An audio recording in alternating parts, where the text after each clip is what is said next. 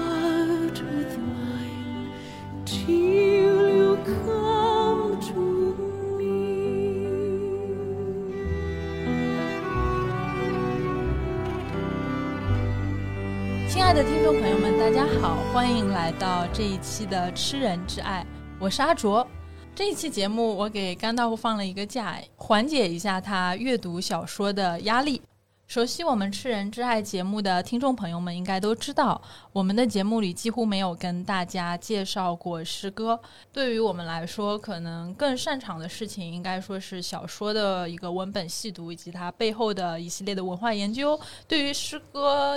我个人认为，我本人还是缺乏对于诗歌语言的这种敏感度，以及我的脑袋上大概是缺了几根儿，就是对诗歌感应的天线吧。那对于我来说，可能评价一首诗的感觉就很像那种大晚上喝醉了酒，然后你跑到湖里面去捞月亮，对我来说特别没有安全感。呃，不过今天我们很有幸的请来了一位诗人，同时他也是学者，还有译者。当然，非常特别的是，今天我们请来的这位嘉宾，她其实是我学生时代就非常喜欢的一位学术女神。好，那包老师来跟大家打个招呼吧。吃人之爱的听众朋友，大家好，我是包慧怡。那包老师呢？他是爱尔兰都柏林大学中世纪文学博士，现在是复旦大学英语系的副教授。然后他出版过一系列的评论集，包括善写是沙伦的《玫瑰》、青年翻译家的肖像，以及随笔集《翡翠岛编年》。以及他的学术研究专著《中古英语抒情诗的艺术：塑造神圣珍珠诗人与英国中世纪感官文化》。另外，他还翻译了非常多的作品，包括伊丽莎白·毕肖普的《唯有孤独恒长如新》、西尔维亚·普拉斯的《艾丽尔》，以及玛格丽特·阿特伍德《好骨头》等作品。好吧，现在真的说的非常的。正式，我感觉也非常的不适应去扮演这样一个非常正式的主持人。经过刚才一系列像播报员一样的这个报幕，我们进入了今天的一个主要环节，就是我们之所以会有这样的一次音频节目，是因为近期包老师自己的首部诗集《我坐在火山的最边缘》全新修订版再一次出版了，因此非常感谢世纪文景有这样的一个契机，让我们节目邀请到了包老师来录一期播客。其实我一开始拿到这部诗集的时候，我还觉得蛮好奇的，就是因为我去翻这个诗集的目录啊，我其实没有在这本诗集里面找到有一首诗叫做《我坐在火山的最边缘》。然后我去看这本书里面的就是一些诗翻过来，我其实会觉得，就是包老师在写诗的时候会常经常会用到的那些意象，就是会跟火山，比如说像海洋啊，像。水啊，像女性啊，就我会觉得，就是你的这个诗，它的一个在意象的偏好性，其实跟火山没有太大的一个关系。我其实还蛮好奇，就是为什么会给这样的诗集去选这样的一个标题？嗯，呃，这个火山这个意象，对，确实没有一首诗叫这个火山最边缘。然后就，但是封面上有这个火山，虽然很多人说像猫粮盆，但是我觉得看上去像甜甜圈啊，就是它很像，就是你的这个封面，它很像是一个巧克力的甜甜圈。总之都是跟吃有关的。嗯，主要是就是呃，一直这个火山的最边缘，可能在蛮多年以前，就是我就是特别喜欢的一个呃，适合独处和写作的一个一个环境嘛。就是嗯，可能我之前也一直觉得吧，就是呃很难想象一个坐在中心的一个写作者，写作者他天生呃可能就是在边地的，然后呢，不论是这个手抄本的这个边缘呀，他经常会涂满那些涂鸦呀，还有那些善写士呃自己随手画下的一些打油诗啊、怪兽动物啊等等，那些反而对那个正中心的一个文本形成了一种这个你可以说是咯吱吧，触痒不尽那种感觉，那个感觉是非常迷人的。然后在地图的边缘也是啊，都是那些龙呀，还有那些呃意想不到的这个怪物啊、生物啊。那么对我来说，好像从小到大，可能边地就一直是一个比中心更有吸引力的一个地方。那我觉得写作者可能也就是一个这样坐在边缘观察的一个人，然后他在等待一个特定的一个时机吧。然后你可以说是灵感也好，或者说是启示也好，但是在在这个。时刻到到来之前，我希望我们每个人都可以有这样一种，呃，晃着双腿坐在火山边缘无所事事的自由。天哪！就是刚才刚才那个瞬间，我真的好希望跟大家分享这个，就是包老师坐在我面前说话的那个时刻，就是当他讲到一个写作者应该保持如何的这种专注，以及和中间和这种中心保持距离的时候，就我那个瞬间，我有被包老师的那个。很很专注的眼神给打动到，就是那种很专注又很单纯的眼神给打动到。然后讲到这个状态的时候，我其实有想到，就是之前还有一段蛮广为流传的，就是关于你读博的时候那个经历。就是我们当时，我不知道其他人怎么称呼，我们当时会说那个经历，它很像是一个孤岛读书的那种那种状态。我之前好像是听你说过，有很多人会。受不了，就是这种很封闭的环境，可能会在这种读书的期间出现一系列的精神问题。就你能跟大家分享一下这段经历吗？因为你刚才讲到这个专注和边缘化的问题。嗯。对，因为爱尔兰它是一个呃相对来说地理面积，就是你从最南到最北，呃，坐火车就四个小时啊，然后所以，呃，而且它的签证也很不好用，它既不能去申根国家，也不能去英国，虽然就连北爱尔兰都不能去，虽然开车只要两个小时，但是那边是英国，所以就是其实你在爱尔兰读书的话，你除了读书，还真的就干不了别的。即便我是在呃首都嘛，在都柏林，但是他们的城市是呈那种指数级。及人数下下降的都柏林，可能我觉得相当于呃我们现在在录节目的这条大学路这样一个人口的密度，呃，然后到了它的第二大、第三大城市，基本上是下了火车以后，可能半小时之内是如果如果看到一个人，可能是要在心里做一个标记的，嗯，所以在这样一个，那它和其他的一些呃。嗯，但它又不是那种玉米地，嗯，所以它其实它呃，它有非常好的一个文学和诗歌的传统，书店什么的特别多。然后，嗯，走进什么酒吧都有在即兴呃表演《尤利西斯》啊，或者在在这个读读诗歌的这样一种。所以他说，就是喜欢的人会很喜欢，如果不喜欢的人会觉得真的没有什么很多可以去 social 啊玩的那样一种夜生活等等。那么我自己觉得，我一直就是把这。爱尔兰，它想象成了是一个小型的一个飘在大海中央的一个山写诗啊，因为它一直确实天气也很不好，就经常一天里面要下七次雨啊，然后一一直都很潮湿。但是它对于一个想要去研究这个中世纪手抄本的一个一个养成中的学人来说，可以说是一个接近天堂的一个地方，就非常好。天哪，天哪，这些好美啊！不要被我 骗了，其实，在那儿生活还是很抑郁啊。是边吃土豆，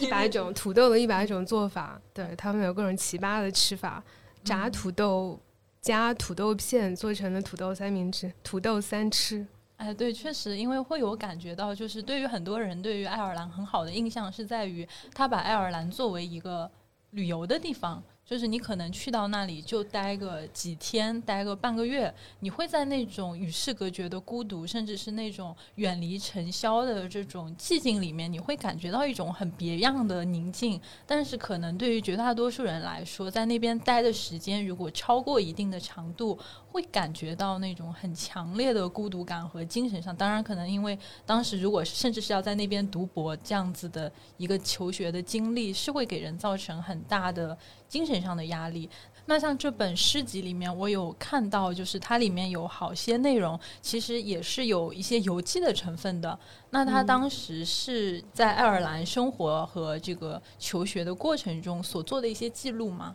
嗯，可能诗它不是一种这个日记式的一个记录啊，它更多的是一个呃，你每天所见、所听、所想，然后那些发生在这个心灵后景的事情酝酿到一定的时刻以后，它诉诸笔端的一种偶然的一个东西。那所以可能说那时候我，比如说第一年好像住在郊区，就需要。沿着这个特别又冷又潮湿的、很灰的、完全不蓝的大海，要走将近一个小时去早上去上学。然后那一个小时期间，其实你就是呃，除了这个海，大家不要想的很美，就是其实是完全非常抑郁的天，云压的非常非常低，然后基本上呃，海平面以上就是。晕啊，然后偶然会看到莫名其妙的，就有一个老人在海里遛狗，然后他的狗，海里遛狗，对他那个狗就特别可怜，在那儿跑水，然后那老人走的还挺快的，然后那个狗就不停的在游泳，要跟上遛它的主人，就是每天就这个就是你一小时里面偶然会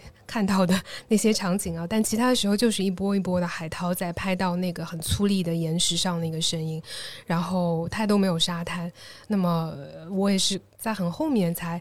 这些都是后见之明啊，就是发现那个时期写的这个诗歌，呃，回头会觉得这个可能它那个韵律里面好像也带有一点这个海浪的一个节奏在里面啊，甚至有一点点这个海盐的味道在里面。但这些可能都是自己的一个过度阐释。但是，呃，就是说，我想说的是，它诗不太可能是一种直白的对生活的一个正面强攻，呃，它往往可能是像华兹华斯说的是这个平静以后啊，对这个情感的。一个类型。不过，我作为一个读者，就是来阅读这册诗集的时候，我其实会有感受到很强烈的一种，就是我我依然会觉得它有有一种游记的成分，但是它不是日常的那种游记，而是读起来它会很像是一个中世纪的女巫，她所进行经历的一系列的漫游，你会感觉到一种非常具体的。物象就是你的肉身，它可能在一个异国他乡，就像爱尔兰那样的世界，它会带给我们很强烈的这种凯尔特文化的冲击，或者说一种遗迹的那种又古老又很遥远的那种感觉。呃，然后与此同时，我也能够感受到一种很强烈的，好像是灵魂在。彼岸世界的一个漫游。那我在这本书的后记里，我有看到你有提到，就是说好诗进屋，嗯，不仅演绎语言的可能性，它也会像存在之森林推开一扇但摇摇颤颤的门。那我其实还蛮好奇，就是为什么你会提到，就是一种极致的诗歌的风格，它会产生一种。有点像是这种巫的气质。呃，我觉得这个巫的工作啊，无论是这个古今中外，它本质上是要让看不见的事物再次显形。但是那些事物它看不见，不代表它不存在。对一些特定的人来说，它始终是存在的。呃，那在我们今天这样一个效率和实用至上的一个世界里，其实我们和世界的。呃，很多关系还有感受性可能都被磨损了，那么和天地万物之间的一种隐秘的连接，有的时候也会被伤毁。那么巫其实就是为特定的群体代言，呃，或者在写诗的人来说是为自己代言，就是去试图恢复呃这些和宇宙之间的一个关系。那么就写作来说的话，巫其实是通过语言来恢复和世界的关系，那和这个外太空的关系啊，以及和自己内心的世界的声音的关系。那这外太空和内心的声音，在写诗的人这里可能是一件事情，对啊，嗯，当然中世纪人会用这个 macrocosm 和这个 microcosm 两个词来形容这个呃外太空和自己内心的这样一个小宇宙。正好我们在小宇宙录音。生活当中，可能我们会很擅长忘却，呃，甚至会忘记自己的梦啊，忘记真实发生的事情。那么，在这一意义上，我觉得古今中外的巫，它本质上是这个记忆女神，就是古希腊的这个摩涅摩须涅啊，这位女神，呃，其实九位缪斯都是她的女儿。嗯，可以说没有巫就没有所有的没有巫的精神啊，就没有所有的音乐、诗歌、呃绘画，所有这些呃分支出来的一个表现方式。那所以本质上它是一种恢复记忆和恢复连接，要我们记起自己和世界的可能有的呃关系。那如果嗯这个是和往昔之间的关系啊，然后巫的话，它更多另外有一种是面向未来的。就是说，就拿抒情诗来说的话，它可能是从这个虚空当中去召唤出一种声音来，呃，这一点也和这个屋的工作方式很像，它是一种一种召唤的一个工作。那，嗯，可能是召唤出一个现实当中未必存在或者是隐形的呃一种事物。那么。比如说，我们如果引用这个海伦·文德勒，他在评价这个乔治·赫伯特和这个呃 Ashbury 的时候，他会说，呃，与看不见的倾听者之间的亲密是与未来的亲密。哦，那我想我们也可以说，写诗它其实是呃试图去建立一个比这个词是能够呃看见的，或者在这个世界上能够存在的比它要更好的一种更有想象力的一种关系。然后我们这个写作的过程是要从虚空当中去召唤出这样的一种声音。和这样一种可能更有想象力的关系，那么它本身也是和可能性之间的一种亲密。其实我们很多时候去提到就是女巫这样的一个词，尤其是放在中世纪的这个语境里面，其实我会觉得，因为我们知道，相比于我们刚才对于女巫的这种很浪漫的想象，但是中世纪的历史它其实是一个非常残酷的，就是有这种猎巫的这一系列，就是尤其是对于女性。和这种被指控为巫师的无辜的女大量的女性的这种很残酷的历史，嗯，在书写这样的一个呃女巫的这种巫的气质的时候，会有就是思考到。这一部分的内容吗？嗯，因为我在写作的时候，可能并不会觉得自己是在一种女巫的一个气质在写作，具体的这种。对对，写的时候你其实就是自己想写什么就写什么，是一个完全放飞的一个，甚至有些不太可控的过程。那么，呃，但因为那如果说有什么共同点的话，那可能说大家都是女性嘛，和 中世纪的一些前人。但其实反而比较讽刺的是，那个猎巫运动，呃，和这个破坏女巫。这个发生的最集中的时期，其实倒不是中世纪盛期，而是恰恰是所谓的就十六世纪、十七世纪，就是像所谓的这个理性时代，像这个科学革命时代，就开普勒的年代。那个约翰尼斯·开普勒啊，天文学家啊，他的母亲就曾经被指控为是一个女巫。然后开普勒本来在呃事业蒸蒸日上的时候，突然就得这个收收到消息，然后回去要为他母亲做这个呃就是辩护啊，就是最后他是成功了，成功的运用。了自己的天文学的 知识和神学知识，呃，为他母亲就是成功脱罪了。这个一直是被传为传为佳谈。我自己在阅读文学的体验中，其实就是会很容易的被一些作品所散发出来的这种类似于女巫气质的。这种感觉所吸引，那包括我们像今年其实也做了一系列，就是很具有女巫气质的作品的介绍，比如说像那个安吉拉·卡特，然后奥尔加·托卡尔丘克，还有我们上一期的赫塔米勒。虽然我们有去，就是说他们都很像女巫，但是每个人的精神气质是完全不一样的。那像安吉拉·卡特，她身上其实是那种很强烈的一种，就是我觉得她身上有一种很高亢的哥特女巫的那种气质，真的很。强烈的那种混合着中世纪和现代反叛感的那种女巫的气质，然后像奥尔加托卡尔丘克，它是一种森林和植物系的女巫气质，但是当然你会看到你去。查阅它这种就是这种森林和植物气息背后，你会看到它所处的那块历史背后那种支离破碎的历史感和现代感的那种交叉的感觉。那在赫塔米勒身上，我们会感受到一种很强烈的被迫害者和流亡者的那种知识分子的气质。如果说我坐在火山的最边缘的写作，它也包含着一种女巫的气质。那我个人的感觉，我会觉得它和安吉拉·卡特的写作的。这种女性童话，它会有更强烈的这种亲缘感和共鸣感。然后我也听说，这个安吉拉·卡特也是您非常喜欢的一位作者。那能不能谈一下，就是你这创作诗歌和安吉拉·卡特的这个暗黑的童话，它是不是真的存在着某种就是女巫性的这种互文关系呢？嗯，我觉得很有趣，就是你提到了这样的一种互文性啊，就是呃，就是自己写作的时候，其实不会想着其他作家的，但是很可能就是你去写什么样的东西，其实也决定了可能你尤其是。啊，卡特是我十多年前很喜欢的作家了，就决定了你在那个年少的时候会去被哪一类的作家本能的去吸引吧。呃，我觉得卡特他的一种主要的做法，就包括他在那个《燃血之誓》里面，呃，这个代表作里面做的是所谓的这个童话重塑的这个系统工程。它其实是一个怎么说呢？是踩在一个过去的一个呃一个非常浩大的一个传统上，但是它赋予了它非常不一样的一个视角。然后他，我个个人非常共情的是，他会去选择性的把声音交给里面那些呃特别边缘的小角色，或者没有没有机会得到发声时机的那些小人物，嗯。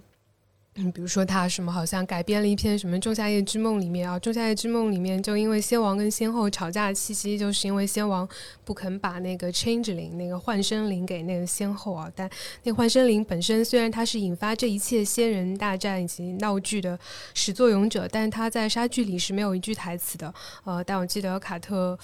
那篇叫什么我忘了，十多年，但是他。把这个，呃，选择让这个从这个幻生灵的角度去诉说这个故事啊。然后我记得当时他说，这个不叫什么仲夏夜之梦啊，这是仲夏夜的噩梦。呃，我觉得 仲夏夜噩梦这个气质，呃，可能和我的就是自己的写作会特别特别像啊。我觉得我也会这么去描述自己，其实是一种嗯仲夏夜噩梦式的写作。但诗歌它不太一样的一点是，它其实是一种无中生有，就我们说，呃，是叫这 creation ex nihilo，从虚无当中啊。创世，它当然不是真的创世，但是它是一种个人的次创造、刺激的一个创造。呃，那么在这意义上，可能我倒没有太多的去呃，比如说是呃改写呃某一些呃，可能在诗集里面我自己啊，就是。回顾了，翻发现，哎，很惊讶的是，并没有太多的对于经典文本的呃改写啊，或者是对童话的一个改述。那么，可能只是会找到一些在气质上可能会有这样一种暗黑暗黑童话气质的，但是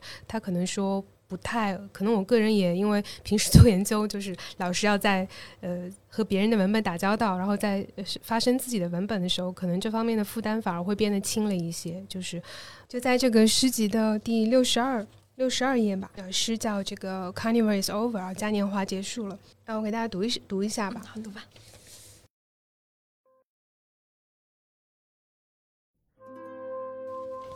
嘉年华结束了，必定在玫瑰紫千穹中，星星浇筑着预言的银块；必定在金橙色波状草云下，秋日最后的马戏团。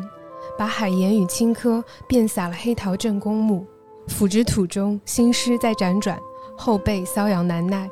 从那里就要窜出礼花一样的大丽菊，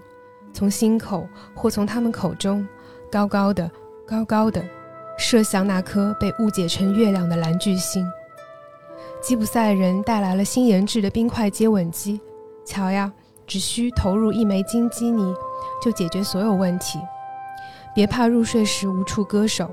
肌肤饥渴症也开脱不了你万云深处的方浪形骸。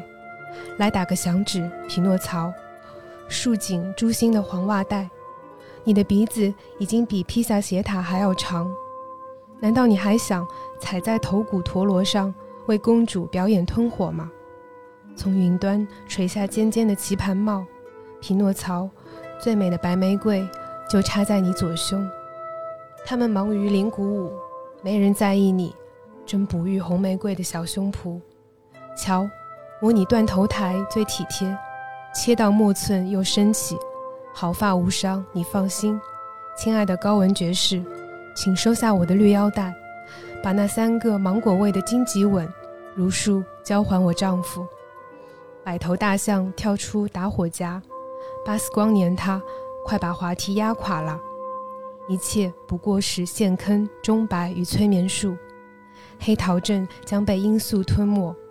火山坑底那一排水晶骨朵啊，为什么不敢直视我？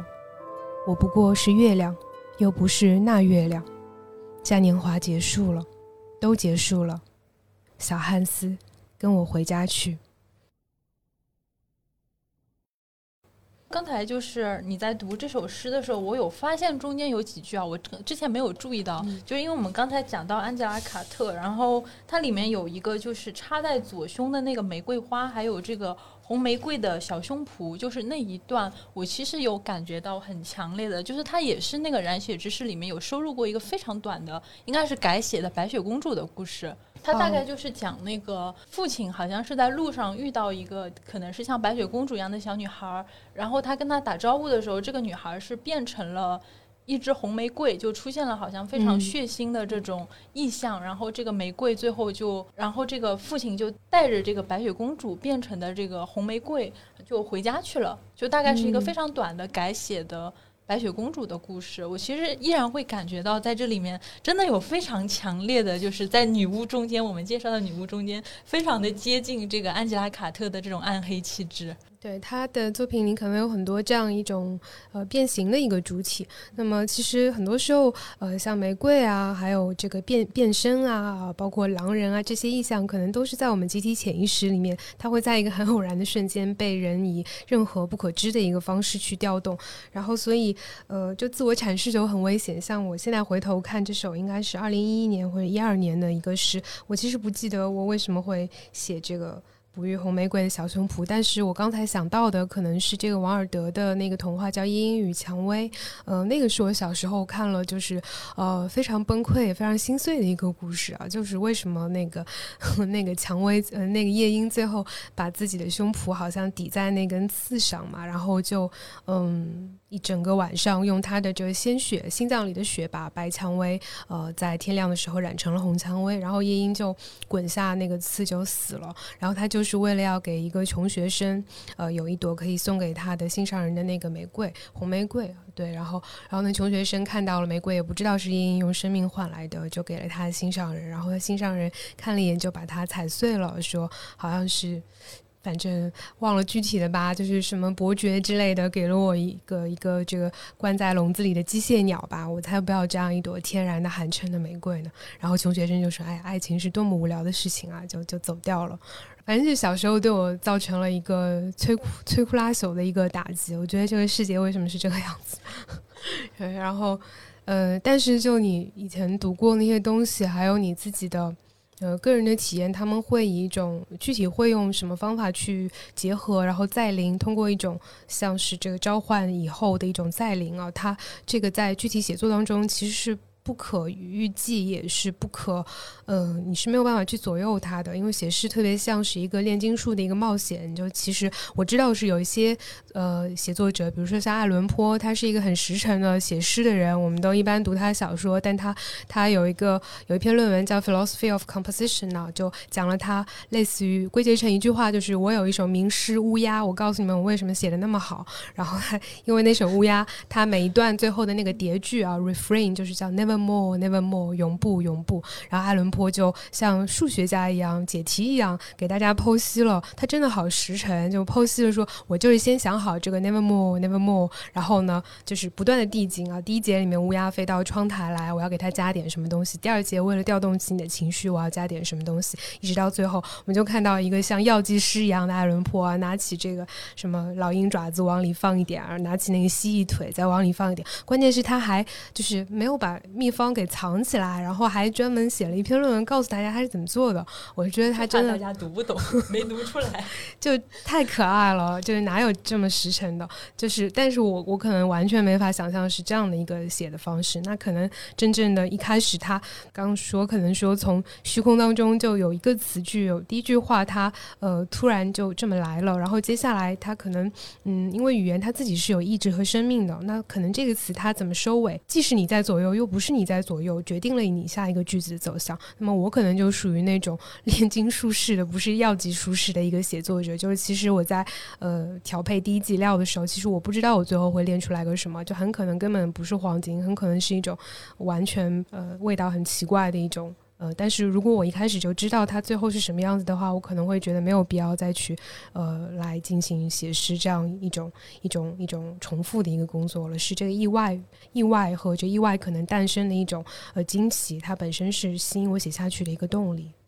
然后我这边有注意到，就是你这边很多的诗，其实相对来说篇幅还是有一点长的。那对你来说，就是它是因为刚才我们有讲到，就是这个过程，它可能只是一种一开始它是一个冥冥之中的感觉，它可能到了你的这个身上。那像这样子篇幅的诗，对于你来说是一次性去能够完成的，还是就写一段就咱们先放放，可能后面的感觉后面再来？嗯，我觉得诗已经是一屁股可以写完的东西了，因为其实同时，比如说你比起嗯在写论文，还有比起其实也也写短篇小说啊之类的这些，他们会更接近一个长跑，然后可能要好几屁股才能写完。作为一个不太有耐心的 双子座，我觉得好几屁股以后，那个他的那个出发点，还有一开始就驱动着你去写的那样一种。呃，那个力量可能它就已经变了，所以呃，对我来说，其实大部分都还是就是一次性写完的，我也不太就回头去修改。当然，这并不是说是不需要修改，而是说，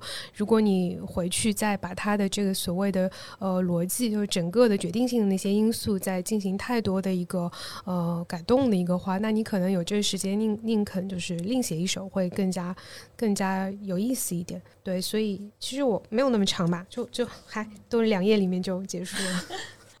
然后我在阅读这部诗集的时候，我其实第一个印象是这里面有非常非常多的让我觉得很眼花缭乱的意象，就是我会感觉到会有很多很具体的，不会出现在我们日常生活里面，但是它放在诗歌里面会非常美的很具体的物品。那对于这种很具体的这种物品，那我要不找个例子吧？我们找首诗吧。找首短点的，或者你有什么你推荐荐？对的啊，我其实很喜欢这首《动物寓言集》。哦，我刚刚也翻到了。你有翻到？正好在，正好就翻到了。啊，那我们就来读读它吧。我们记得有一些粗话，嗯，还是卧槽型。原来原来这是真的，我一直以为 就是双关一下嘛，就是也可以是。对，我我当然一个低比较低级的双关。对我第一个看到的时候，我觉得这应该是个脏话吧，然后我觉得。应该不是吧？他可能真的只是纯粹的我擦吧。就是我，我是我当时在读的时候，我认真的研究了一下，就是因为这个我擦放在这里，因为你后面又是这个火柴嘛，然后我在想你是要擦火柴柴吗？然后我当时很认真的替你辩解了一下。双关双关，就是因为。诗歌里引用一些，就是为什么女性写作就一定要很礼貌啊？就是生活当中我也会说粗话呀，就生活中让你说粗话的场景是层出不穷的，生活是多么的操蛋啊，就不可能，真的是 这些。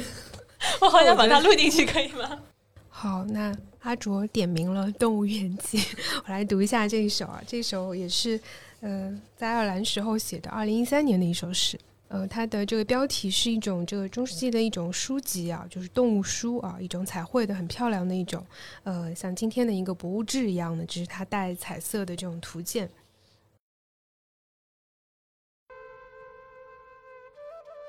动物寓言集。凌晨一场暴雨，鸟鸣是地球旋出深邃的桃林。谁爱这夜的景深，与白银中吹掩谎言的清风？是玻璃岛擎出这盈盈灯盏，洪水悬挂在鹦鹉翅间，透视的密语被蜘蛛卷起，轻移它刊物巨斗的节肢，腐蚀这屋里天使的尸骸，鹤的睫毛，狐狸的吻痕。它确实亲过我的耳朵，寻鼹鼠隧道，并屠杀它全家。我爱它流血的爪子，我舔着舔着，它就融化成一只申公豹。三下五除二撕碎我，从胸口掏出一头长颈鹿。他举前蹄，双发子弹干掉了麝鹿、麋鹿与驯鹿。雪橇是他的了，滑入银河甜星星的豆坑。我操，以斑马肚脐和乳晕。银河如何触养不尽？你没见过熊的雀斑吗？虽熊在朔月抖动，望月则蹒跚成企鹅。把月亮踩出了美酒，天上的事我不掺和，但不能总咧嘴等着。况且都满身了金须，宇宙八景的水帘洞，总之是进的人多，出来少。我腮畔贝壳吐毒物，小虾串着金珠佩内洛普放火烧了伊萨卡我擦不亮的海底火柴呀雨季大赦天下原谅你入膏肓的天鹅病绝不原谅他。确实是很强烈的这种眼花缭乱的感觉啊就是你会有层出不穷的动物而且就因为刚才你在提到那个就是动物动物诗的那种感觉的时候，我其实也不知道你刚才有讲的那个中世纪的这样一个东西的一个背景，但是其实你光是读就是在黑白纸张上去读这首诗，我就会有感觉到就是一层又一层，就是每一段都会有全新的、很陌生的，但是很神奇的。动物的出现，哪怕是日常的一些动物，你依然会感觉在在你的这个写作里面，它会变成一种很特异性的东西。嗯，对，因为这首诗其实就还真的挺向那个中世纪文化致敬的。其实我诗歌里面其实蛮少有直接就是向他向这个呃中世纪的一种书籍形式致敬的情况。这个书是因为呃。中世纪的这个《Bestiary 动物寓言集》，他们就是今天经常被今天的这个呃动物研究家，尤其是去年不是那个动森大火嘛，然后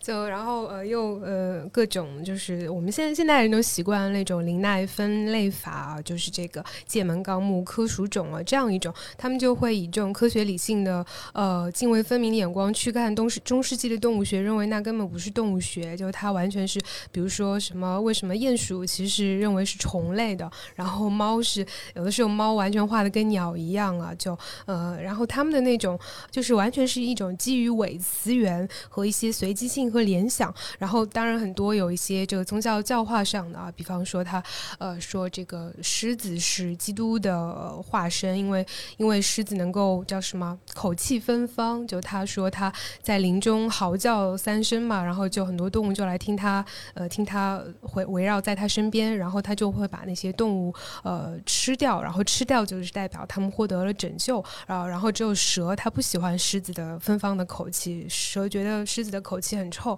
它就不来。那么因为蛇是撒旦，所以它就没有得到这个得救的机会。他说那个鹰嘛，就是是唯一能够直视太阳的动物，所以他说它鹰它能够返老还童，就是它看到这个太阳以后，然后它会飞得离太阳，在生命接近终点的时候就飞得离太阳特别近，然后让自己的这个红。红膜被太阳灼烧，然后它再一头扎到这个水里去，然后它就能够复生，就能够复活，能够恢复青春。呃，说这个，所以鹰也是这个神，就是基督的象征呢，说明它可以复活。嗯，它是有它的自己的一套这个背后的一个逻辑，它不是基于一个田野和实证的观察的。那么这一点是它的，就是呃，它整个是形成一个呃。就是一个所指和能指的一个建立的一个系统，和我们今天人的所谓的这个动物学，它是完全遵循不同的逻辑的。那今人包括他们画的，我个人是觉得非常漂亮的那些动物园级的图鉴啊。但是，呃，当然要是用今天的用像或者不像啊，是不是写实的观点来看，那就会觉得那完全是歪瓜裂枣、灵魂画、灵魂画派。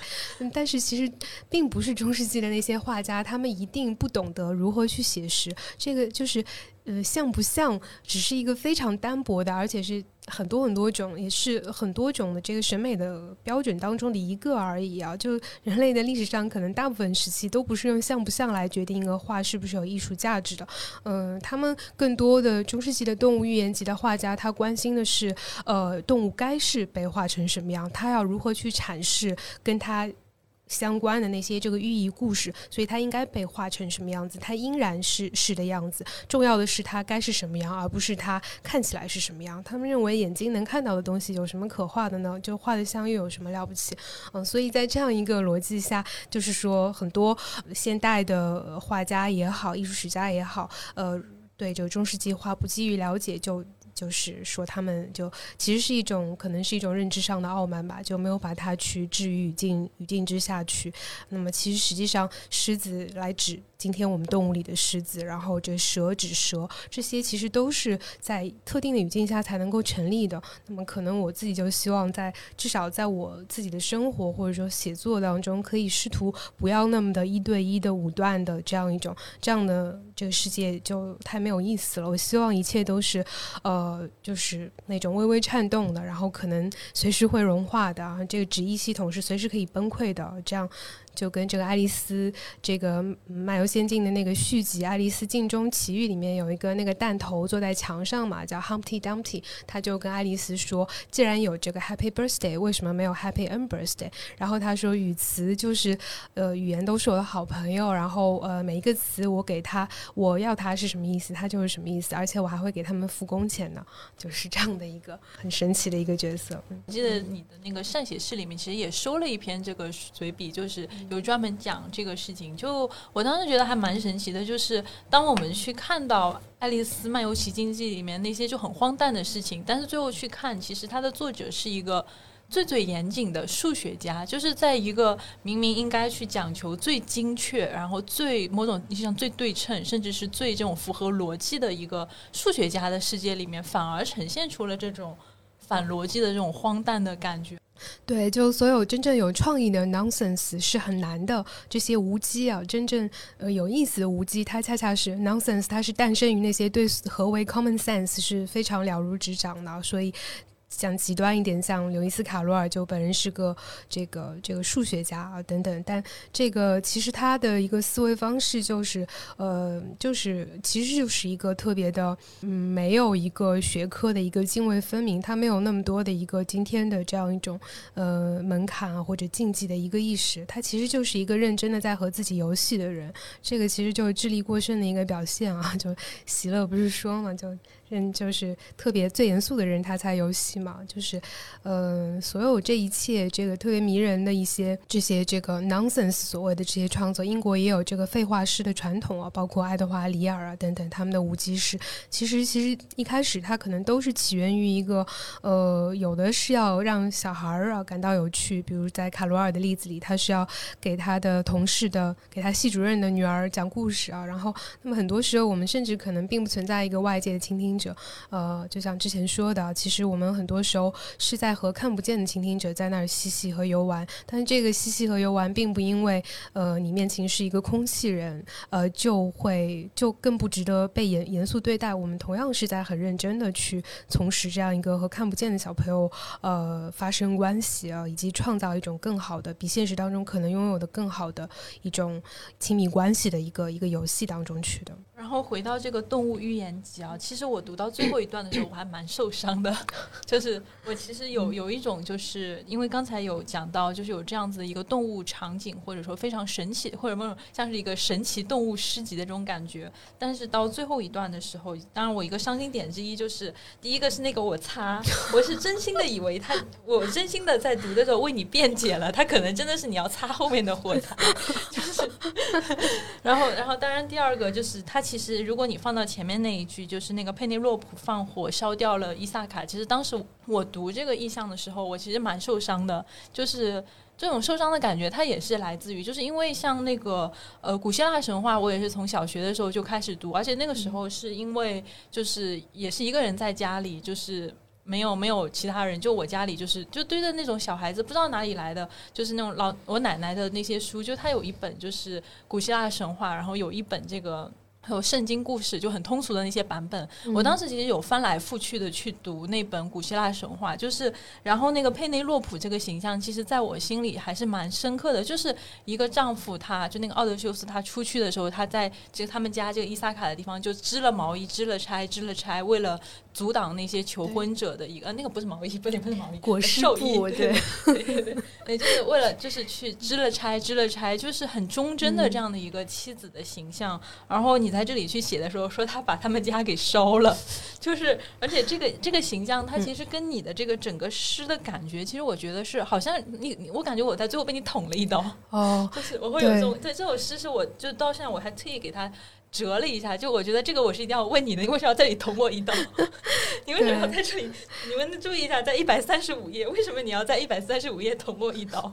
对，就是这个放火烧的一个形象，因为呃，因为可能佩内洛普在呃大部分的可能呃大家一般的想法当中是一个等待丈夫归来等了二十年的忠贞的妻子，嗯，可是在我这首诗里面，其实那个奥德修斯完全是缺席的，就是其实我的这个佩内洛普他烧掉的东西，其实。是跟那个奥德修斯也已经没有关系，就奥德修斯并没有出现，但是他确实有在从事一个编织这样的一个工作，虽然没有写出来，因为呃，我觉得女性的就是这样一种写作，其实编织是一个特别好的一个隐喻。然后呃，这个编织当中的像佩内洛普编的那个寿衣，白天编晚上拆，这种徒劳的让光阴从指尖流过的这样一种时间在流逝，但是时间又没有产生任何呃所谓的有实际效益的东西，这个可可不就是写作的人每天在干的事情吗？就是呃这种徒劳里面，它有一种令人心碎在，但是它其实又是一个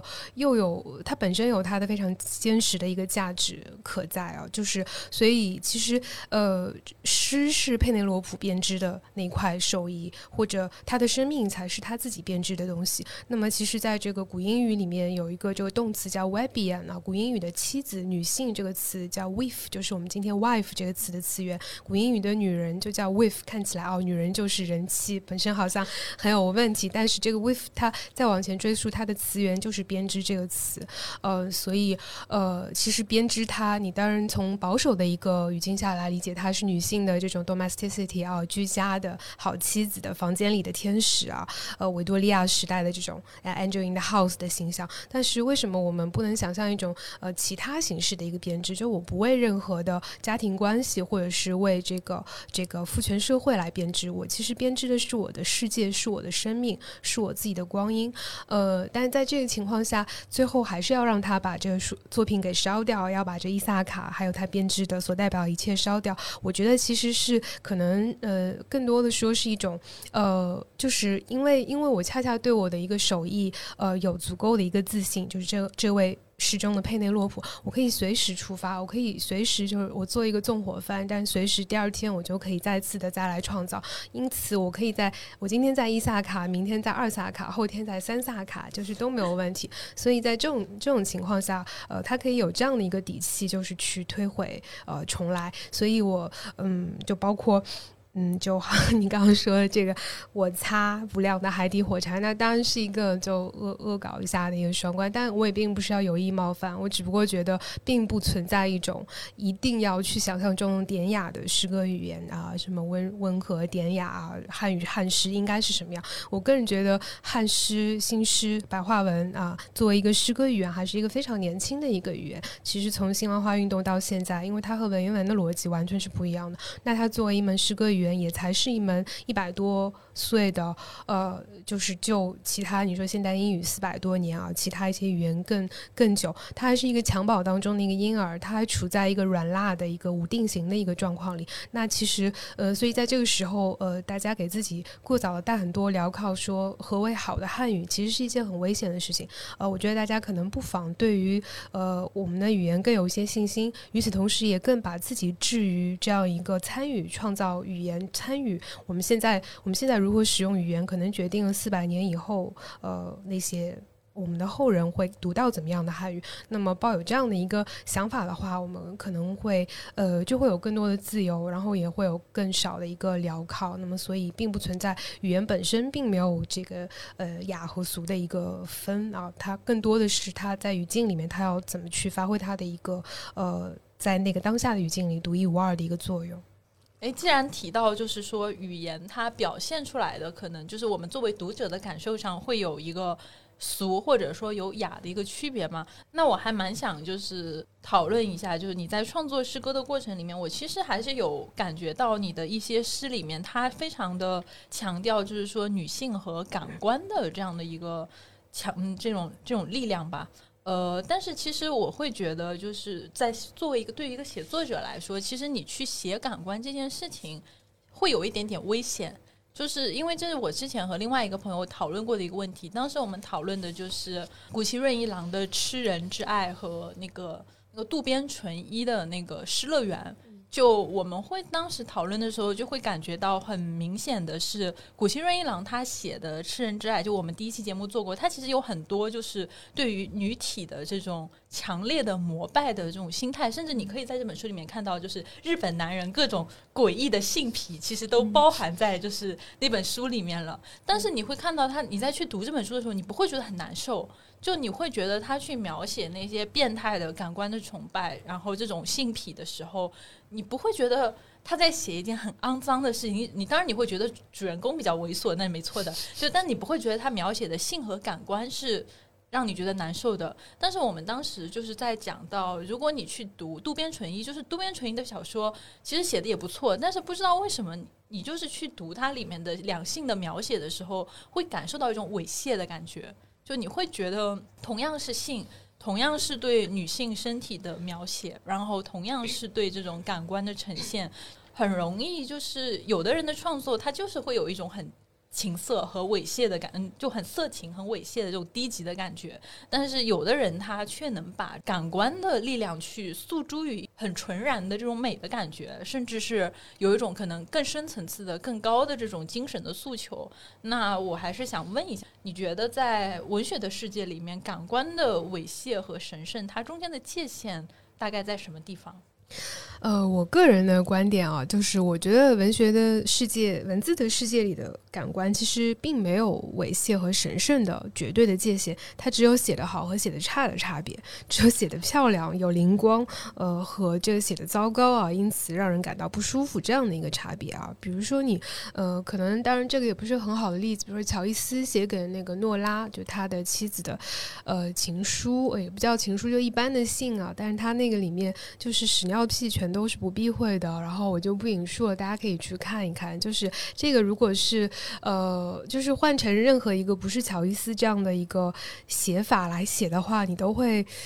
就是非常的觉得，嗯，对，呃，但他就真的是他那种好的一种感官，甚至他这个都不是文学作品，他只是在给爱人抒发他的，但你就是感觉到了他的那种非常诚挚的一种，已经变成了家人，但是还保持了一个相当浓度的一个，不仅仅是情欲，还有亲情在里面，但是，呃，就是类似于他。这好像有点太，就类似于，反正每次都是告诉他他怎么打他屁股，以及在跟他这个做爱的时候，他放了一百多种不同声音的屁，然后乔伊斯为这种每个屁都起了昵称啊，然后有一些是象声词，咕噜咕噜什么的比较简单，还有一些就是有小精灵的声音，然后你就你这个场景你要恢复一下，去掉它所有的这些命名的场景，那个可不就是一个非常丁度巴拉斯的一个呃场景，但是同时你又觉。觉得你就不会觉得有什么，嗯，首先他这个也是本来是私人信件啊，就不小心曝光给我们看了，但是你会发现说这个可就不愧是乔伊斯，就是确实是，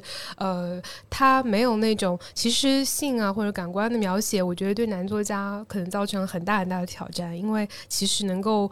嗯，真的写的好的人，可能一只手是无论什么语言，可能加起来全世界的语言加起来，可能两只手是可以数出来的。因为这个恰恰属于门槛最低，但是其实又最不好写的一种。我觉得好的一个感官写作，它其实不是要去刺激，不是要去把你呃困在 here and now 就此刻此地里面啊，它恰恰是要去调动你的想象力，要把你带去远方。它更多的是一种氛围写作，是一种氛围音乐啊，在我看来。那所以因为自自己做中世纪的研究吧，就会经常觉得他们憋得好辛苦，因为呃，中世纪人他尤其是基督教的这个欧洲嘛，他们一直以来就有一种灵肉二元论，就是灵魂就是高尚的，肉体就是卑贱的，然后这样一直是一个异肉扬灵的一个呃对立的一个呃。对于这个感官体验的普遍的不信任，他们就上升到不仅仅是呃身体的一个，他对于这个呃眼睛视觉、听觉啊、触觉这五种我们跟世界获得信息的这种官能，他都有一种普遍的一个怀疑、普遍的一个不信任。那么当然他们在感官里是排呃金字塔的，就是呃从这个这个奥古斯丁吧，他把它发扬光大了一个感官金字塔，就是认为最最高尚的、最接近理性的一种呃官能是视觉，然然后下面是听觉，然后视觉因为对应着火，就是对应着最高贵的元素嘛，听觉对应着气啊，因为他们认为这个声音是这个风在那个耳朵鼓膜上爆破产生的，然后下面是这个嗅觉，然后是味觉，呃，水还有水加水加土，然后最低贱的奥古斯丁说就是触觉，然后奥古斯丁的名言是再也没有什么比这个女人的触摸对基督教男性的灵魂能造成更大的威胁了。句号，就是 你就是看到他自己，包括在读他的忏悔录，就发现他确实是呃，就是非常的对于这个东西就非常警惕。然后感觉感觉他像是碰到女人要把自己手给剁了似的。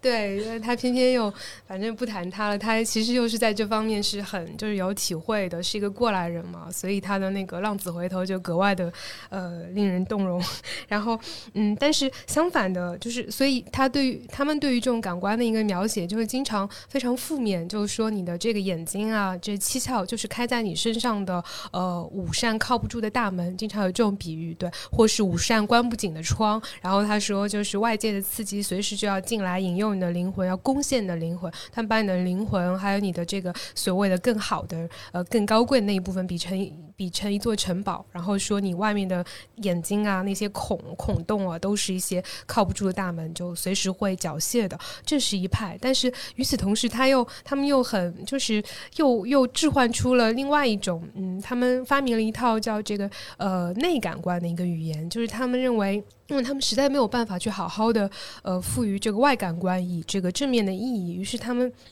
但是又不得不借助这个，因为人是不可能脱离一个感官体验而去和生世界发生关系的，所以他们最后呃把那些积极的体验赋予了所谓的叫内感官 （internal），就是心之眼啊，心之耳，就是心脏的心，心之手，呃，心之心之嗅觉啊等等这些触觉。然后他们就认为说，那其实如果你的感官呃得到合理的引导的话，其实它是可以成为拯救你的灵魂的一个 途径的啊。所以又又出现了一堆。新的一一些隐喻啊，他说这个感官是呃五个什么呃五个非常呃负责任的这个呃守卫啊，然后时刻在为你的灵魂站岗呃，然后包括什么 就是感官是。挡在你和死神之间的这个最后的一道这个呃大坝啊，等等这样的。那么可能最著名的那个贝尔纳，就是名古的贝尔纳，方十三世纪的方济各会神学家，也是诗人。他就说，呃，他把整个呃任何的这个精神体验呃追求。渴望的这样一种内在的一种呃和神发生关系的经验，都用感官语言来描绘，但他就加了“心”这些词啊。他说：“你将用信仰之手、渴望之指、手指啊、虔诚之拥抱去触摸；你将用心灵之眼去触摸。”嗯，就是我们看到他们对于这种感官的警惕，以至于要去加上这个心灵之眼、心灵之触摸这种词，然后才能够好像比较舒服的去来用它来形容自己的一个内心生活。那可能我们今天惊人的一个。就是说，中世纪人，我们现在的问题可能是太没有这种没有这种负担啊，以至于呃，就是什么人都就是可能会，我刚刚说他可能太没有门槛了，大家就是呃会觉得还有什么能比描述感官体验更自然和更更简单的事情呢？但是恰恰又不是如此啊，恰恰因为他嗯，大家在呃没有了这样的一个一个包袱以后，没有这样一个感官怀疑论的包袱以后，那么其实这个其实是考验你记忆的时候，就很不小心。就会沦为一个，呃，就是你刚你刚举的不好的例子。然 后虽然就是可能说不好的例子是大大多数吧，但实际上这个时候要怎么把一个看似是绝对民主、绝对公平的人人都有的一种去用感官经验世界的一种语言，你去把这种语言再再次变成你是高度个人化和私人化的，以及是呃充满可能性的，而不是永远就是指向那个乏味的终点的语言。这个可能是考考验一个作家的一个记忆以及他的创造。力的时候。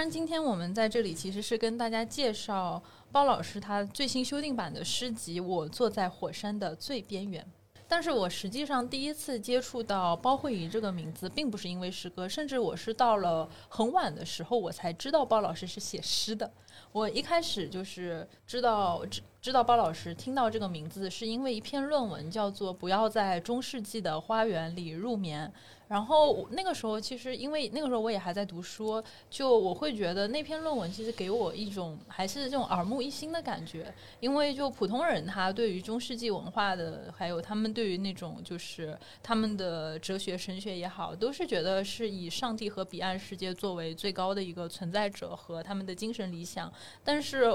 我会看到，就是这篇。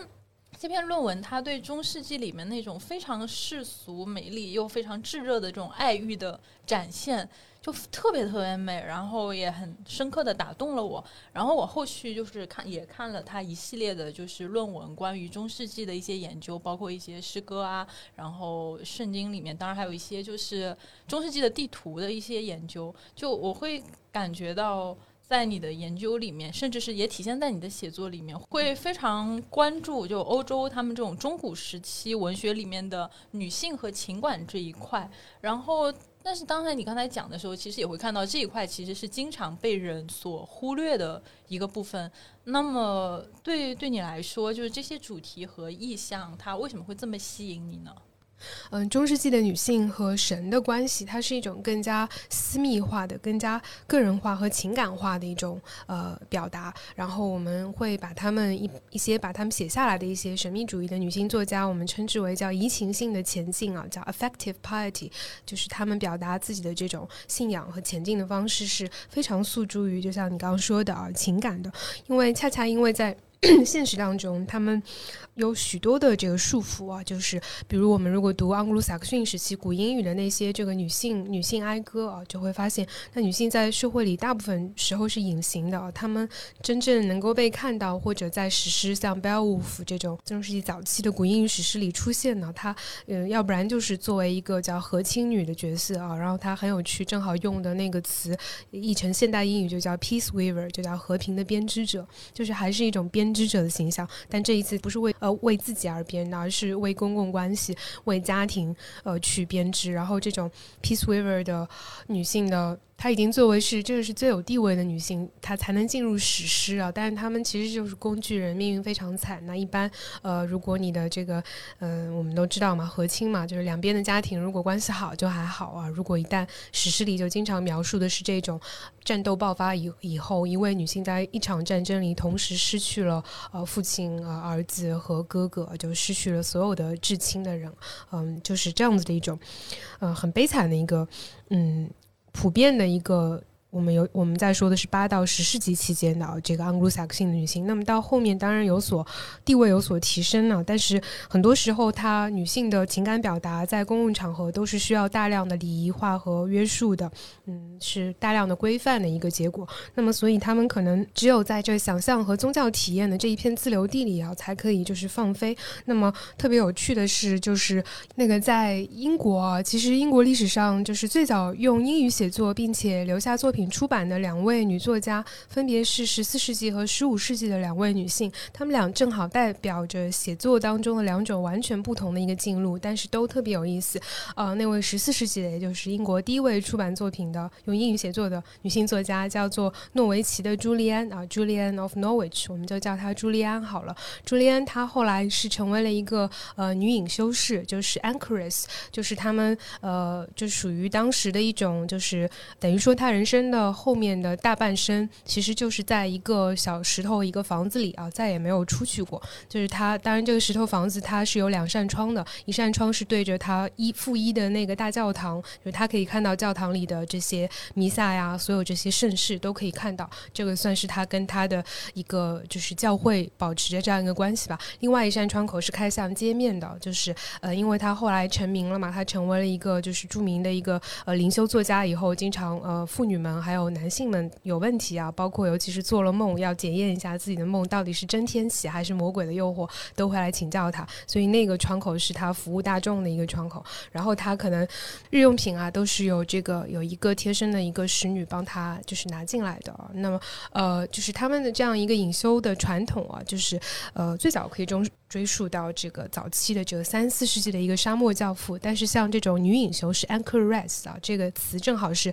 从那个毛那个词过来的嘛。这个传统就是特别的中世纪盛期，也很英国，因为它等于是想象的是一种婚姻，就是其实是从此以后我就是神的新娘了，所以这个世界对我来说就死了。所以他们在进入这个小石屋，进入他们的这个呃这个隐修的这个地方的时候的一个仪式，是特别同时又像婚礼又像葬礼的。他们包括会念的一些呃。放的一些音乐和圣仪的音乐啊，就既有这个呃葬礼音乐，又有这个婚礼的音乐。那么，呃然后朱利安他就是这样的一个，可以说在完全封闭的一个状况下，当然他会阅读啊，还有写作，也有交谈。但他后来就记录了他的得到的这个三十多次的天启啊，把它写成了叫这个呃，就是书名比较无趣，就叫朱利安诺维奇的朱利安的天启啊。然后前后有不同的一个呃文本。那朱利安他嗯，就其实就。对应了一个，我们可以先说，呃，另另外一位，然后把他们在一起来谈。他他其实就是一种临视型的一个写作者，然后是向内看的，是沉思默想啊，然后呃，他所有的那些他的那些幻想里面，我们今天肯定会称之为是叫磕了药以后的看到那个幻想啊，就呃看到基督的额头在流血啊，被金冠扎出那个血，然后他感同身受啊，每一道流血的痕迹，嗯，他都甚至连那个流淌的一种感受，呃，他都可以就。是，呃，就可以感觉到吧。然后还有什么？看到世界化成了一颗小小的杏仁啊，在他的手中，随时都可能失落啊。还有比如说，就他就是看到呃，全世界的人都住进了这个呃，这个神的基督在十字架上以后的那一处这个伤口当中去啊。他就看到了这些呃，他的这种非常超现实的一个写作方法，横跨时空的一个写作方法，就会让我们想到那比如说后世的浪漫主义的男诗人科尔律治，他写那个忽必烈汗。库布拉看呢，他呃，科尔律治就自夸说自己其实是在梦中所见啊。然后他呃，当然他后来也说，其实是自己磕了那个鸦片钉以后的一个一个一个结果。然后说，如果不是因为呃，就是中途有人来访了，本来我这个梦可以就继续做下去，就是所以没有能写完。那像这个朱利安，他他他不需要外在的一个药物啊，他的思想还有他的这个想象力，还有他自己的一个整个的一个思维方式，就是他整天的这样一种沉思默想的生活方式。就是他的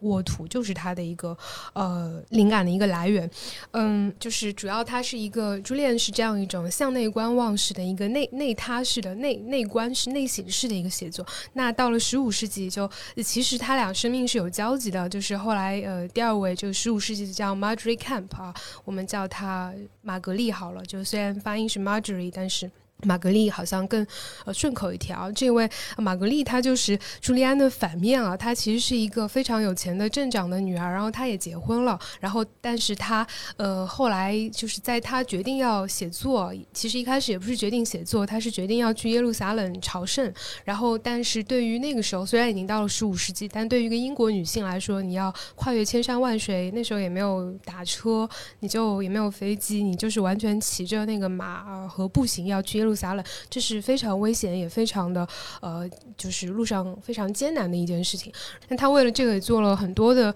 呃准备啊，然后包括呃逐步准备跟她丈夫离婚啊。她丈夫非常的支持她，因为她她后来就开始感到了那个召唤以后呢，就呃不跟她丈夫同床了。然后她丈夫也非常尊重她的意思啊，最后还帮她筹备了盘缠，人间好丈夫。对，然后但是她自己本身呃也有就是经济基础上是可以支持的，但是她。毕竟是一个单身女性啊，然后就带了呃一两位这个随身的侍从吧，然后最后这两个侍从也在路上都放弃她了。为什么呢？因为马马强丽就是她属于那种她是那个历险志型的一个写作者，然后她就她对于自己的这个情感，她到最后呃她。就是留留下来的名字啊。他最后他的作品不是他自己写的，因为他不识字，他是口述的，口述写下来。然后口述的人呢是以第一人称口述的。然后他的问题就是他最后到路上看到很多发生的事情，他都会忍不住的哭。比如说看到一只小狗，呃，就是挨饿了，呃，或者是看到一个乞丐，或者是看到一座教堂，他就会想到这个神啊为这个世界受的苦，想到我们这个世界上每个人的悲惨处境，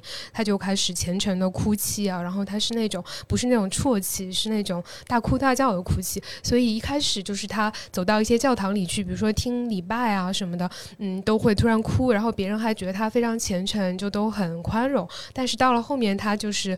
所有人都烦他，因为他就是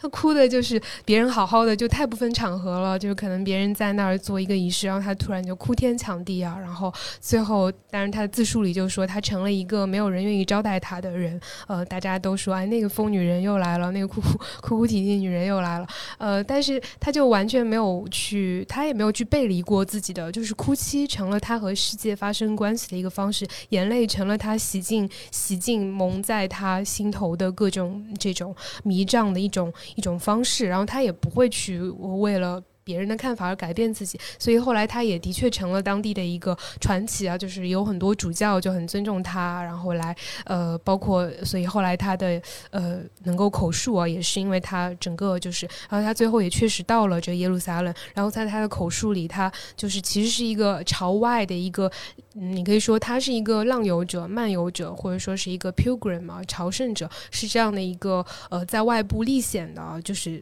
穿越森林啊，穿越各种奇异的城市，这样的一种写作，那么你可以说它是古早的旅行文学的一个鼻祖，呃，而且。他的这个终点就真的是要去这个耶路撒冷朝圣，然后他们两个就是恰好对应的是两个极端，就是那个朱丽安，他就特别像这个希腊神话里的那个，嗯，其实也是十二大这个主神之一啊，但是他他关于他的叙事就特别的少，就是那个赵神叫赫斯提亚，呃，赫斯提亚，她其实是那个呃非常古老的女神，她其实是那个宙斯的姐姐嘛，然后包括什么，嗯，波塞冬什么都跟她求过婚的，但是她就是也是。是终身不嫁。赫斯提亚，她就是，呃，后来给她的，呃，因为她不想要去属于任何的呃男性，或者是属于任何的地方啊。最后给她的地方，就是在每一个家的家边，在壁炉边都有她的呃一席之地。呃，但是呃，所以翻成虽然翻成是家宅之神赵神啊，但其实她并不是一个呃管这个呃。家务事的一个女神，她更多的是在呃对应的一个是呃女性心智当中的一种隐修式的这样一种气象，就是特别像塔罗牌里的第八张，就是那个隐士牌那个 Hermit 那张牌，它就是一个在独处当中就会特别自得其乐，然后她自己的一个和世界发生的关系是往往是比较间接的，就她并没有就和这个呃 Julian 一样啊，她外在看起来是跟世界完全封闭的，但是她在空间的一个局限性里面，她的心可以飞去很远很远的地方，呃，这种赫斯提亚式的一个写作啊，我自己是觉得非常非常亲切的，呃，它和善写诗本身也是呃特别的相似，而另外那个 Marjorie，它就特别像是这个希腊神话里的这个阿尔忒弥斯，就是这个狩猎之神啊，就少女，虽然这 Marjorie 严格讲是呃这个人妻了，但是她后来又恢复了独身一人去这个历险啊、闯荡的这样的一种勇敢的一个女性的形象，同样的是不能。能够，他如果赫斯提亚总是在自己家中沉思默想，在书斋当中呃进行写作，在冥想当中进行这个研究的话，那这个呃马乔丽马格丽她呃更多的是一种田野式的一个写作，就是永远要去新的地方，要去更远的一个地方，要去漂泊啊，然后要去见识新的风景，也是一种。Restless 啊，我们称之为就是反正 wanderlust 那种呃漫游屁式的一个，它恰好其实是对应了呃我自己在写作当中同样很重要的这个两个维度，就是其实呃可能我自己也是，就是宅起来的话是可以地老天荒的那种，嗯，可能疫情期间那个时候就四十天完全没有下出小区的，就是没有下楼啊，也没有就是其实没有下楼的意思就是可能就是没有出自己的家的那个门啊，就是而且也不会。不会觉得有任何，就是，嗯，这个可能平时也就是这样子，就没有没有太多的，嗯不适的感觉，因为可能很多的研究也好，写作也好，那确实就是有一个人和一张椅子就可以就可以完成的了。呃，但是呢，我同时又有特特别像那这个 Marjorie Camp 的那一面，就是呃，一旦就是如果出门呢，包括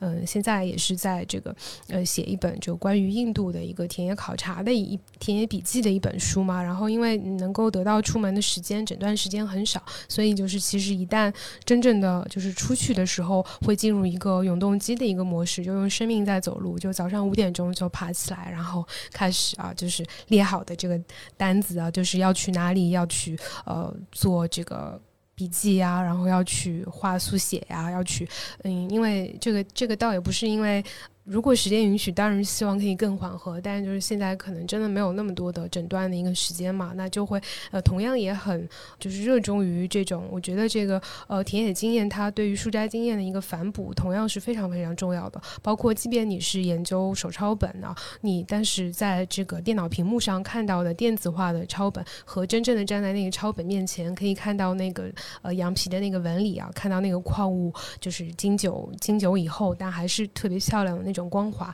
那种倒吸一口冷气的感觉。那其实是呃不到那个现场去，不把那个鞋子弄脏了，不浑身、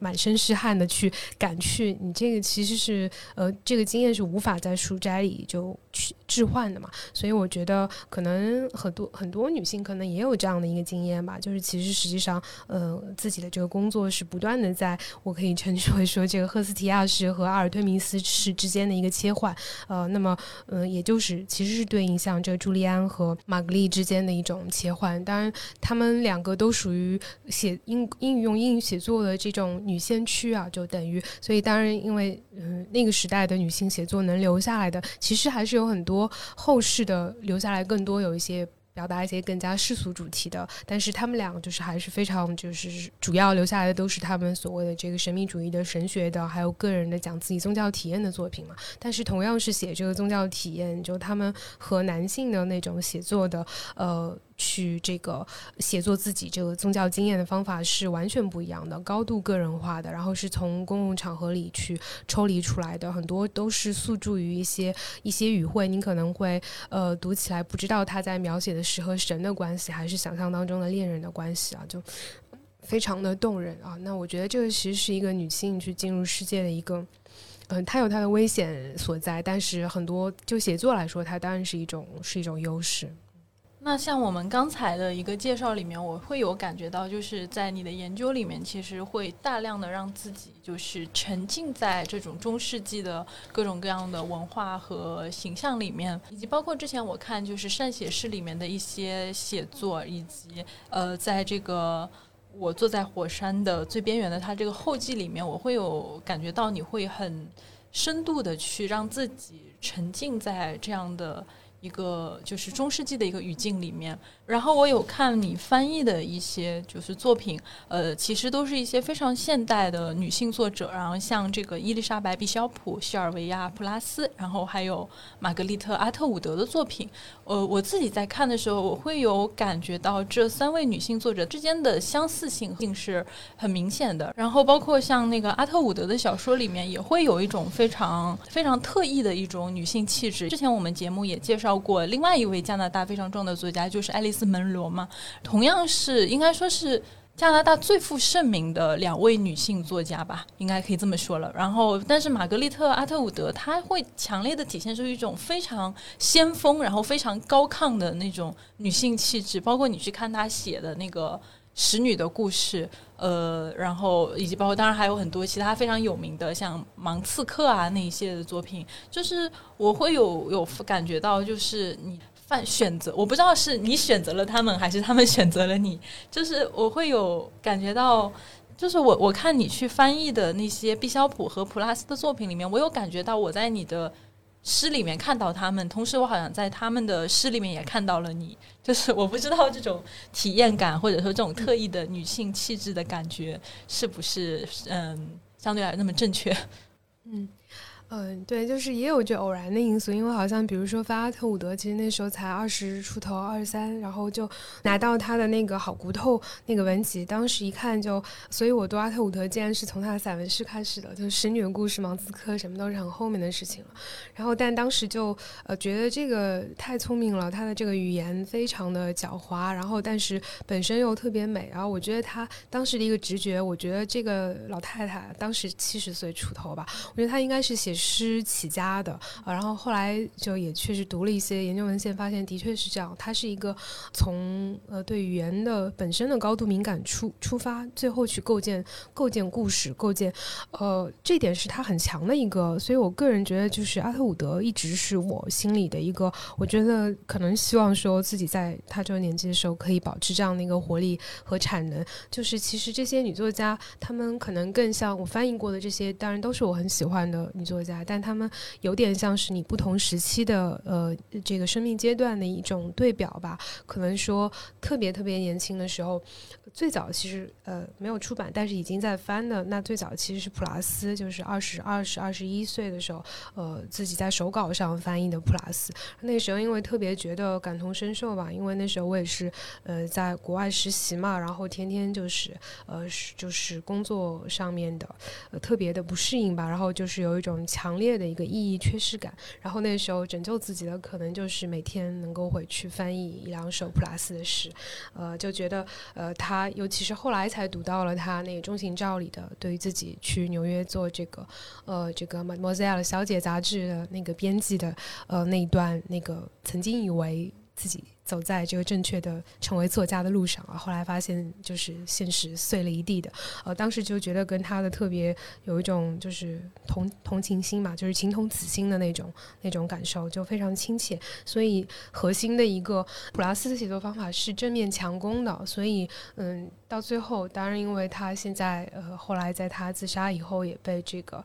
呃 icon 化了，但是嗯，就我个人跟他呃贴身的。文字打交道的那几年的感受是，我觉得它可以归结为一句话，就是说，其实全部的艺术都是为了不要坠落。这句话其实是他的女儿啊，弗里达在他死后啊，就是其实是写他母亲的一句话。就是虽然他最后败给了抑郁症，他最后呃，最后还是就是说离开了这个世界，很年轻，三十一岁就没有写出自己最好作品就走了。但是其实那是一个呃，这个并没有。这不是一场失败，就是他其实始终在用创作去抵御那个往下拉的那样一种沉沦的冲动。那我自己觉得沉沦呃和向下的嗯这样一种这种深沉的这样一种心智的一个力量，其实是比飞升和上升的一种更自然也更主宰我们心智里面那些最原始的那些东西的。包括我们最好的文学，其实里面很多全部都是是沉沦的欲望，而不是这个飞升的欲望，去处理那些东西的。呃，所以作为一个就青春期时候遭遇的一个作家啊，然后我觉得我反而最从来没有去迷恋过他的呃这种所谓的很多的，就是凝视深渊的，就是他的凝视深渊，我觉得是一个呃，其实一个特别努力的在。在跟那些把他往下扯的力量在做斗争的一个一个过程呢，而且他始终也不曾放弃一种就是积极的探索世界的一个呃一个一个姿态吧。所以对我来说，他其实是阿尔忒弥斯型的一个写作者，而这个毕肖普可能就有点像现阶段我年岁渐长啊，进入了勉强能成为青年作家的，就是那种更多的知道要细水长流，以及要对生活和对写作都要有有更多的一个耐心，呃，然后专注和劳作。它本身是他自己的回报，要学会就是可能说在长期的一个劳作，呃，都不去叩问有任何结果，而且把这个本身这个专注本身当成是他最好的奖赏，这个是我毕小我从毕肖普那里呃感受到的一种最可贵的一个一个品质。那么他就是这样一位就挺典型的一个赫斯提亚型的一个一个写作者。那我觉得现阶段可能会跟他非常的亲切吧，但是可能说老年的自己。像斯芬克斯的谜语了，变成老年的自己，我可能会觉得本质上，呃，其实是。自己最最亲切的，或者说最最生理上最喜欢的，可能还真就是像阿特伍德的。但其实 他的小说，就说我我其实是非常喜欢他的散文诗，就是同样作为如果都要在，因为否则就没法谈嘛，就都在诗歌层面来谈的话，我觉得阿特伍德的其实他的这个散文诗其实是一流的，而且也是被被低估的。他就属于那种被自己写小说以及这个 耽搁了的一个一个很好的一个诗人。三个人都是这种自己精神生活的一个很负责任的观察者，这一点我觉得是非常可贵的。因为尤其是像毕肖普啊等等啊，阿特伍德也是这样的，就是他们都很知道没有什么事情是恒常不变的。呃，这个世界下一刻就可能会错位或者融化。那所以我们能够面对一个随时都要分崩离析的世界，我们可能作为我们个人能做的事情非常有限。那就一个写作者而言，他可能能做的就是通过注释来。让这个瞬间固定下来，来让这个瞬间融化的慢一点，或者是通过注释本身来看清这期间发生了什么，通过这个看清啊，来完成一种种在自己世界里的一种战胜吧。就是他们可能都没有对这个结果的一个执念，很多的时候更加看重的是这个成为的，就是这个 becoming 的这个过程。嗯，恰恰因为万事都万事万物都。随时都会这个变化，都会甚至会融化、溶解、消失不见。那所以，其实在此刻对他们进行着精确观察、仔细描摹，以及以及这个反思内省，它和我们自己的关系，这就变成了我们可以拯救我们自己在这个世界上的一个呃身处何地和世界的关系的一个唯一可靠的一个别人也夺不走的一个一个方法了。嗯，所以我觉得在通过创作把自己的生命引导到一个更丰丰富和更。广阔的一个层面上，这一点来说，那呃，我当然是对我呃译过的这些作家都抱有深刻的一个同志情谊的。我想，现在我们节目的听众朋友们，应该没有人能够像我一样，有着这么深刻的这种感觉，被那个下午跟包老师面对面一对一被上了一课的这种愉悦而又快乐的感觉，就是全程就是。呃，包老师用一种非常专注，同时又这个，甚至是有一点点童趣的那种眼神，就紧紧的凝视着我，那种被上课的感觉。没有，这就是什么用用注视去 拯救世界。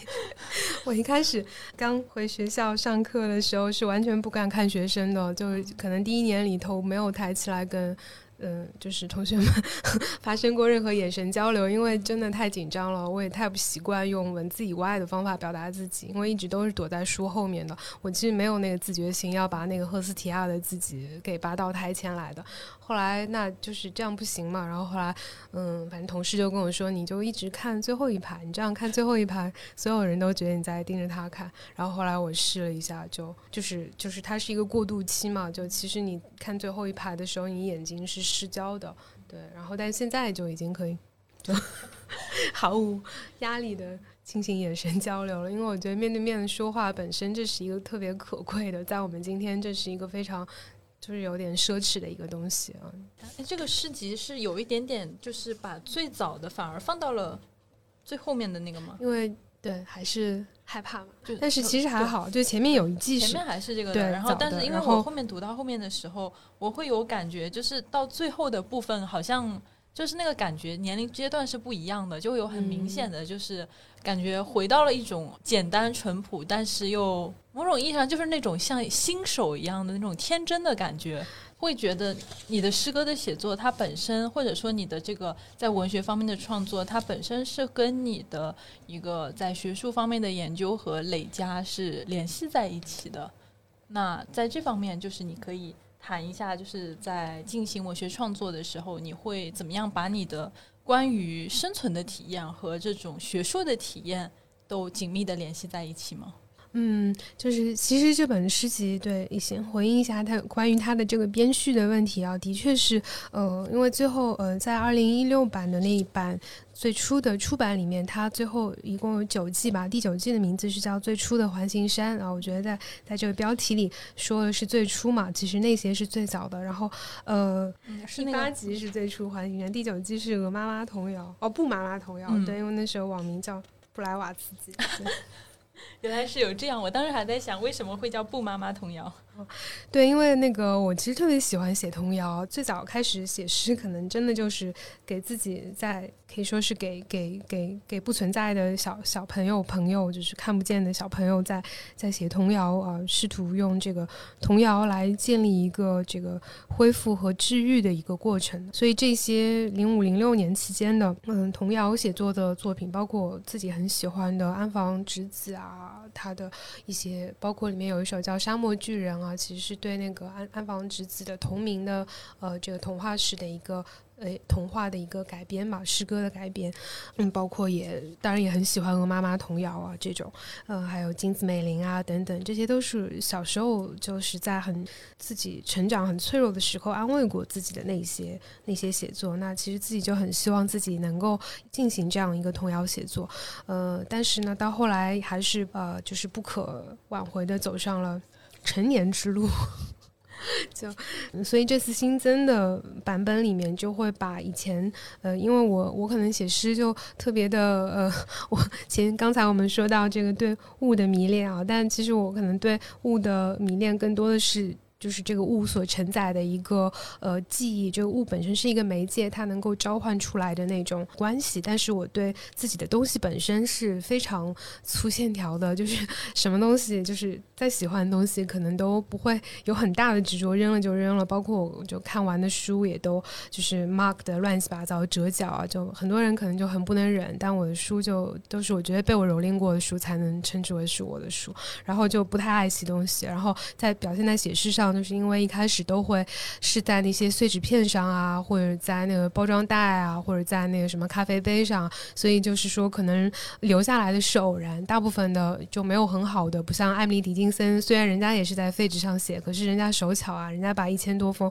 这个写在信封背面的呀，还有那碎纸片，人家就是细细的用这个针线，人家精通女工就把它缝起来了，放在抽屉里。我没有，然后就也没有抽屉，然后也不知道去哪里了，很多。就是，然后这这个就是比较惊喜的，就是又找到了，也不是从抽屉里，从各种地方，对，呃，有一些可能已经少了那么几行了，但是总的来说是找到的还比较完整的一些，然后我觉得还呃就挺重要的一些，就是对于当时的自己来说，呃。就是今天看来就很惊讶，说这个好像不是自己写的一样，但是我觉得呃这个也比较有意思。现在因为可能也没有那么多负担，就呃我觉得人是要有一点可能不回少做的精神的，因为我已经就是过了拒绝了解自己的这个年纪了啊，就所以呃这次主要是把这些就收到了第十季啊，就是十首新的诗叫《被遗忘的海岸》，呃其实这也是像那个你们有打游戏的吗？那个纪念碑谷，呃，它的第二季，第二对第二季就叫被遗忘的海滩还是海岸吧，反正我也不大去查证了，但是就是这样的一个。对过去十年当中，在那些边角料里面写在背面的那些，再次又这个失物招领，再去这个废物回收又收回来啊，还是觉得呃挺有意思的。嗯，就谈到这个学术研究的经验跟跟那个写作的一个关系啊，我专业是做这个中世纪，听起来挺还挺浪漫的中世纪文学研究啊，但是其实它和我们一般的呃我我。比如说早些年做也做现代的这些研究，它有一个很大的一个差异，就是它前面的百分之七十的时间都是在做体力活，都是在都是像在这个童话里被继母惩罚了一样，你要在三天以内把什么白骨子和黑骨子之间要分开来，不然你就死了。就是我们现在一般研究这个现代文学的起点是一个干干净净的一个印刷本，一个 fair copy，然后你从文本出发再进行这个解析啊研究，然后你再去读呃文献。然后你再呃这个构架自己的理论框架，然后再添添砖加瓦。呃，但是呃做中世纪的文学研究的话，它的第一步你是要去看那个羊皮，然后把那个羊皮上的那个字要进行那个转写啊，我们叫 transliteration，就是其实是它上面的一串字母，我们叫它 alphabet soup 啊，就字母汤，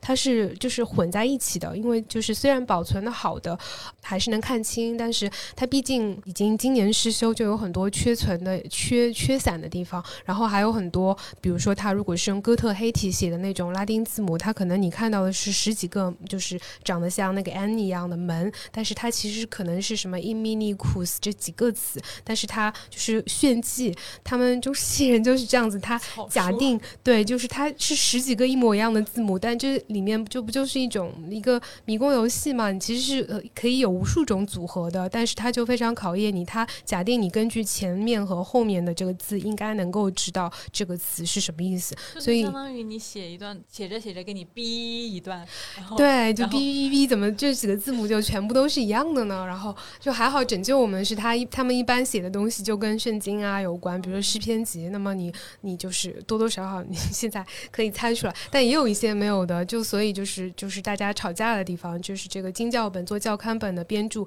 在下面彼此不能同意的地方，就是这些地方。我认为其实是这个，他认为是这个，那就是这个第一步就是特别体力活，然后我又不是那种识图形识别能力特别好的人，就是眼睛也不是很好，然后就真的要拿一个放大镜，然后整天在做这些这个。等到你可能把一张，当然很多时候还不是直接从羊皮就是来做，真的去摸到羊皮是很开心的事情了，但那都要提早要预定啊，一两个月。那很多时候其实对着那个微缩胶卷，就是已经是被转过一道的了，但是它嗯，就是它还是保保留了它所有的那些这个毛发呀那些细节，所以你可以还是可以感受到就是这个物质载体载体本身的一种一种热乎乎的烫手的感觉，但是它还是很混乱，就你可能花了百分之七十八十时间是先把它抄一遍，抄成你可以看懂的字，你把它那一串字母给它分开来，然后这是第一步转写，然后第二步你要做翻译，就是 translation，那你可能嗯、就是把它比如说是拉丁文或者是中古英语，你把它翻成你现在在写作的语言，比如说现代英语，或者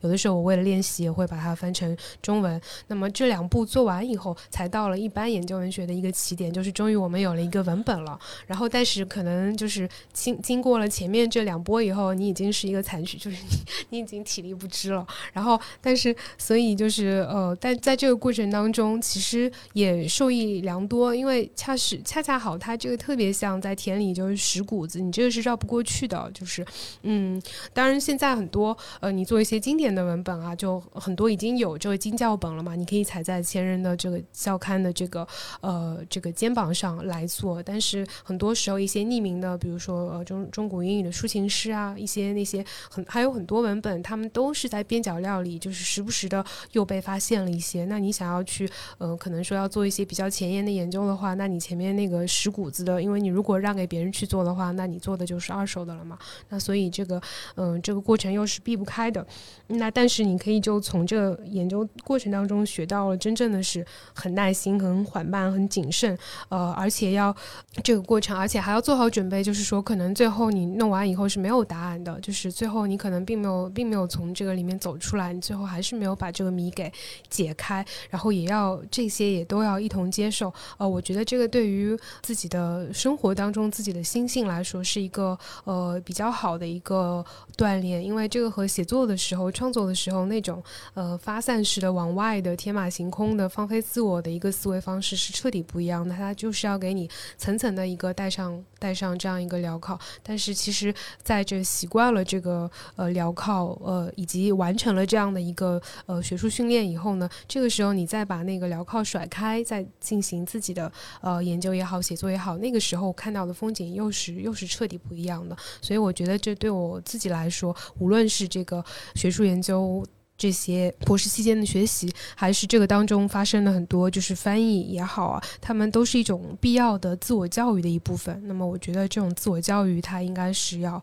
呃，无论对写作者来好，还是对学者来说好，这个都是非常可贵的一种终身的一个必须不能停的一个东西。好，那么非常感谢包老师今天抽空啊，今天早上八点钟才睡的，到现在时隔不过这个，那么那么非非常罪恶了，把你叫过来，这个啊来那个录这样的一期节目。那节目的最后，我们就请包老师在我坐在火山的最边缘这本诗集里面选一首此刻最想跟我们的听众朋友们分享的一首诗，作为我们这期节目的结束吧。嗯，我们因为今天谈了挺多的这些跳大神的内容啊，我就来读一首 对，呃，也不能说是跳大神的诗啊，就是里面有，呃，有一组诗叫《异教十成书》啊，我来读一下里面的第七首，叫《五十经》，在诗集的第九十页。五十经，我避免频繁拜访隐蔽的那一位，好使他更灵验。所有不在场的烈焰之物，与我距离最近。缺席是我的笙歌与荆棘。我是独饮自命的异乡人，我的神是飘零的异乡神。他不曾向我耳语过，同宇宙达成融洽的秘密，却教会我观看一片背光的薄叶，如何在风中试探自身。